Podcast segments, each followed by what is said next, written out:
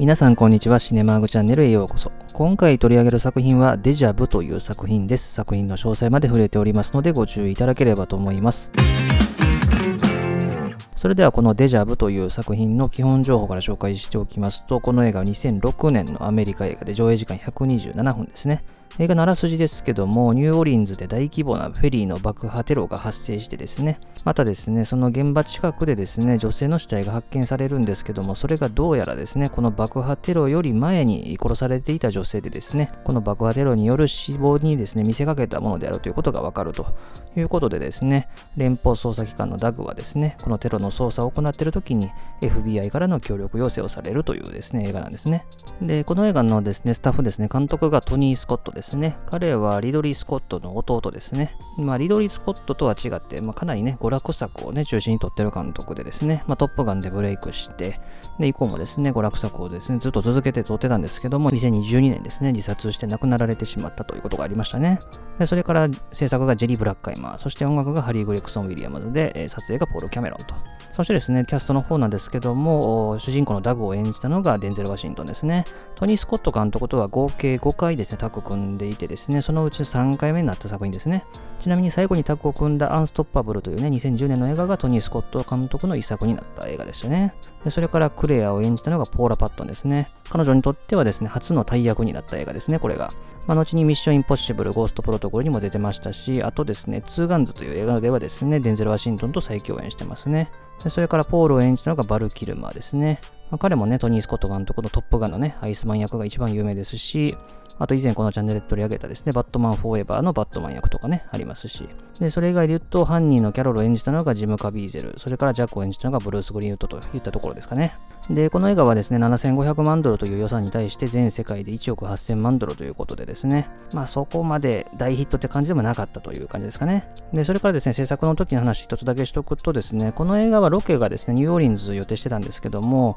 ちょうど撮影に入る前にですね、ハリケーン・カトリーナがですね、ニューオーリンズを襲ってですね、まあ、非常にね、あの多くの死者を出したこともね、日本でもニュースになりましたけども、まあ、結局ですね、別の場所で撮影するということになったと。ただですね、あの一部はですね、ニューオーリンズに戻ってですね、そこでの撮影もしているということでですね、本作でもですね、例えばあの犯人の家にね、向かう場面がありますけれども、あそこでですね、もう街中がですね、もう本当に、えー、嵐が襲った後にもなってますけどね、まさにそれがこのハリケーンカトリーナが襲った時の映像なんですね。あと一個だけ補足でですね、この映画にですね、出てくる主人公の職なんですですけども、ATF というね、あまり聞き慣れない言葉なんですけれども、まあこれはね、アルコール、タバコ、火器及び爆発物取締局というですね、えー、ものの略称で、それの職員なんですね。で、これあんまり映画に出てくることないんですけども、この組織調べてみると、古くはですね、もう19世紀からある組織なんですよね。で、様々なですね、改変とかですね、えー、遺憾などを経てですね、9.11と同時多発テロ以降ですね、当時財務省の管轄だったところから司法省管轄に移ってですね、で、現在のこの ATF の名称に変わったと、まあ、いうことなんですね。で、まあ、警察とかよりもはるかにですね、上の組織でですね、特に爆発物とかね、なので、テロとかの対策とかでですね、まあ、かなり活躍する人たちですね。なので、まあ、かなりね、あのエリートの職員であるというところが、一応ね、ポイントでもあるという感じですかね。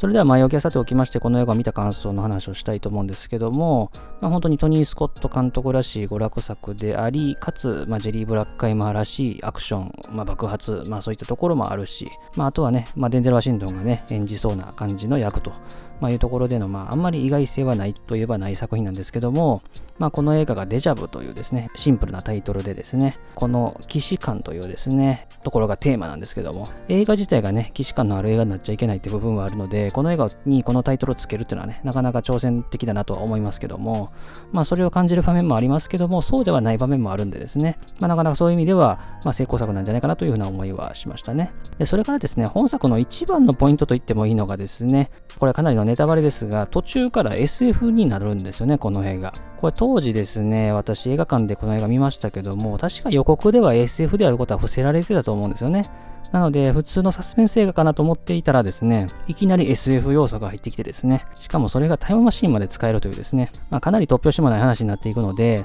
まあ、ここを受け入れられるかどうかで、この映画をですね、まあ、評価するポイントも大きく変わるかなと思いますね。まあ、特にね、映画の第2幕ぐらいに入ってからですよね、まあ、国が開発したというですね、まあ、白雪姫というね、日本語訳されてましたけどもね、英語ではスノーホワイトと言われる装置を使えば、4日と6時間前の映像を見ることができると。まあ、ただですね、あの同時に別の場所を見ることができない。で、その装置が管轄できる範囲内でしか見られないとかね、まあ、いろんな制御はあるんですけども、まあ、音声とともにですね、まあ、ある人物とかをですね、追うこともできると、まあ、いうことでですね、まあ、これでもね、なかなかだなと。まあ、当時からね、まあ、特にエシロンシステムとかね、まあ、そういったもので、まあ、監視っていうところがね、非常にね、話題になってたところでもありますし、あとですね、この映像でまあいろいろ見れるって話ですけども、まあ、特にね、あの、トニー・スコット監督作品で言えば、98年撮ったエネミー・オブ・アメリカという映画ですけれども、あの中でもですね、まあ、監視カメラの映像をですね、まあ、かなりいろいろいじっていくとですね、まあ、バックの中を見られますよという感じがね、えー、あるんですけども、まあ、このエネミー・オブ・アメリカにしても、このデジャブににしても、まあ、そのなんか、ちょっとね、ブズームしていく感じとかっていうのがですね、兄弟のですね、リドリー・スコットのですね、ブレードランナーで、あの、デッカーとかですね、あの、写真をね、細かく見ていく場面になんかもですね、ちょっと思い出すようなところがあるんですけどね。まあ、そしてね、まあ、この装置だけでもなんかすごいなと思うんですけども、まあ、それになんとタイムマシンの機能もついていると。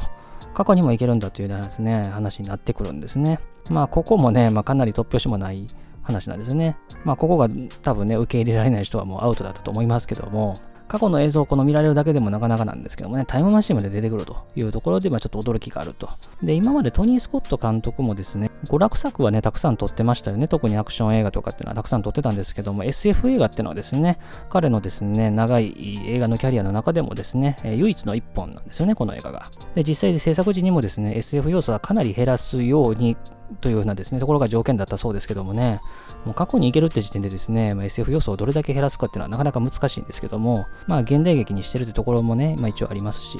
まあ、極力そういうところは排除しようとはしているという感じですね。で、ちなみにですけども、デンゼル・ワシントンの息子、ジョン・デビッド・ワシントンも俳優ですけども、彼はですね、クリストファー・ノーラン監督のですね、テネットにね、出てましたけども、テネットでも過去にね、行くことができる主人公を演じてましたからね、まあ親子揃ってですね、この過去に行けるという主人公を演じてるわけですね。で、それからですね、まあ、このですね、デジャブのね、意味のところで、まあ、既視感のある映画になっちゃいけないというところの話なんですけども、まあ、このダグがですね、タイムマシンを使ってメモを送るだけじゃなくて、ついにね、自分自身もですね、過去に送ろうとするわけですよね。で、この、特にね、あの、スノーホワイト、白雪姫のシステムを見てですね、もうこの世にはいないクレアのですね、姿を見て、明らかにダグは恋に落ちてる感じですよね。もう見とれてましたしね。まあ、ここはよくわかると思うんですけども、で、ここでのクレアってのが、よくヒロインを演じる女優じゃなくて、初めての大役になったポーラ・パットンであるってところにも意味があるかなと思うわけですね。まあ、ここでよくね、まあ、サスペンス映画なりアクション映画でですね、まあ、殺されるなりですね、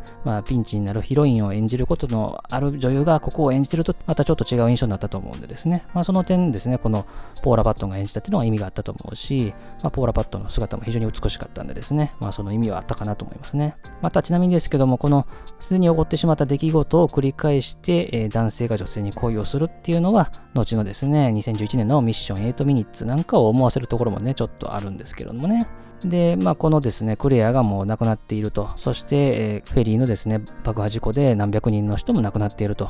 まあ、さらにはですね、相棒のラリーも亡くなってしまった、殺されてしまったと。まあ、いうことでですね、このタイムマシンを人で使うにはですね、過去に例がないと。まあ実はね、過去に1回やってたっていうことがね、自分であるってことが分かりますけども、まあ死ぬ可能性があるというところでですね、あまりにもですね、これにチャレンジする動機としては弱いなとは思う部分はあるんですよね。いくらなんでも、いくら ATF の職員で、いくらラリーが殺されて、いくらポーラが殺されて何百人が殺されたとしても、それでも過去に行こうと、死ぬかもしれないのにっていうのはですね、まあ、ちょっと動機としては不十分なんですけども、このね、4日と6時間前というですね、差し迫った状況でもあるということでですね、まあ、ダグはタイムマシンを使うということを決心するわけですね。これを受け入れる側も受け入れる側だったと思いますけども、まあ、だからですね、彼に家族とかですね、友人とか恋人とかがですね、描かれないっていうのはですね、こういったですね、ジレンマをなくすっていうね、えー、意味合いだったと思いますね。彼ら彼女たちを説得しなきゃいけないというですね、場面が出てくるとですね、まあ、映画が進まないからですね、まあ、一応彼が孤独な人間であるということが描かれているという感じですよね。で、大体このタイムトラベルものってなるとですね、大体登場人物たちがですね、タイムパラドックスなりですね、パラレルワールドなりにですね、まあいろいろ説明をしてくれるわけですね。で、本作もですね、ダグがですね、あの、レーザーポインターの光をですね、画面に映してですね、それを見たじゃないかということでですね、この装置をしっかり説明しろという話をするんですけども、一応ね、説明はしてくれますが、まあなんかね、うやむやみされたような印象もあるし、まあかといってですね、まあ SF のですね、ありえないことをですね、完璧に説明することはできないのでですね、まあしょうがないっちゃしょうがないんですけども、一応この映画的なですね、考えで言うと、まあ、過去に遡って、まあ、そこで何か過去を変えると、今いる世界はまあなくなっていくんだと。で、新たなですね、別の枝分かれしたですね、えー、現実っていうのが、まあ、そのままですね、今後続いていくという感じになると。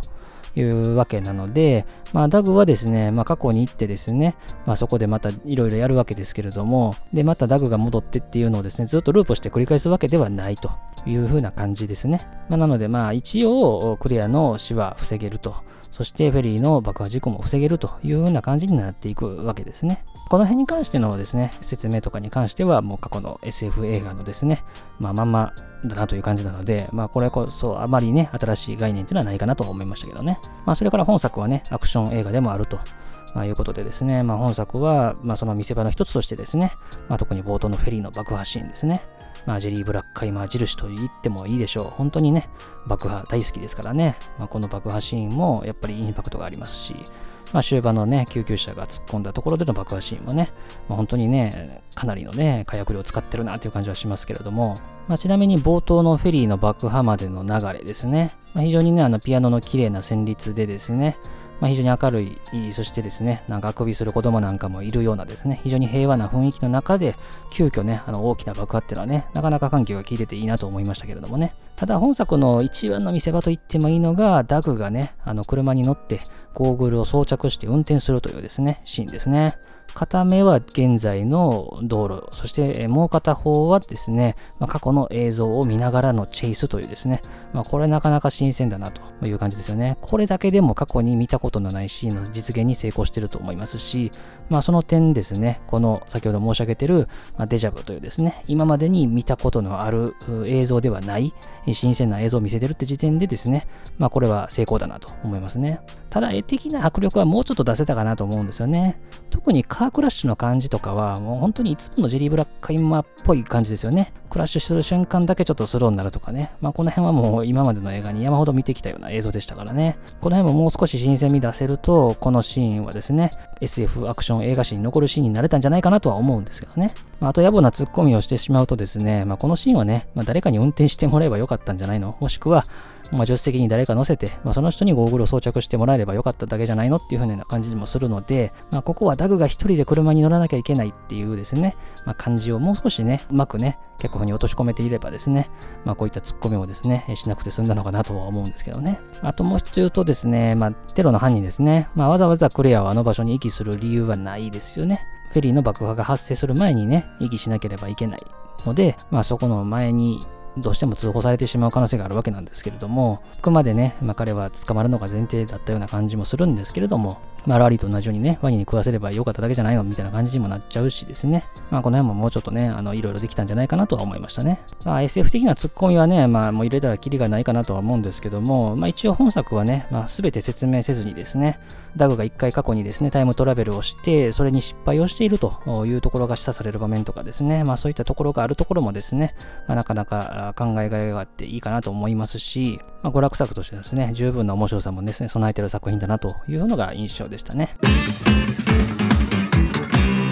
ということで今回は作品紹介としてデジャブというですね、2006年のですね、作品取り上げました。まあ、一応ですね、まあ、この映画も元々の脚本作られたのがですね、96年、7年ぐらいなのでですね、まあ、そこからですね、9.11の同時多発テロを経てというところもあるので、やっぱりテロっていうところの側面とかもあるし、あとはフェリーというですね、まあ、飛行機に比べればですね、まあ、持ち込みがですね、比較的厳しくない場所であるというところもですね、あるし、まあ、あとはこういう監視システムとかのですね、まあ、そういったところのメッセージなんかも一応あるにはあるが、あくまで娯楽作かなと。まあ、本当にね、細かいツッコミも入れたらきりはないかなと思うんですが、まあ、かなり楽しめた映画だったなという印象ですし、まあ、あとは先ほど話したように、デジャブ、つまり騎士官というタイトルをつけた映画においてですね、まあ、見たことのない設定とかですね、あるいはポーラ・パットンという女優の起用とか、あるいはカーチェイスのシーンなんかのですね、まあ、新たな映像の実現といったところをですね、まあ、一箇所でも実現できているという時点では、まあ、評価できる作品かなと思いますし、まあ、トニー・スコット、デンゼル・ワシントンコンビは割とね、当たりという印象がありますけども、本作も十分に楽しめる娯楽作だったなという印象です。ということで、当チャンネルでは他にも様々な作品の紹介しておりますので、いろいろ聞いていただければと思います。最後までお付き合いありがとうございました。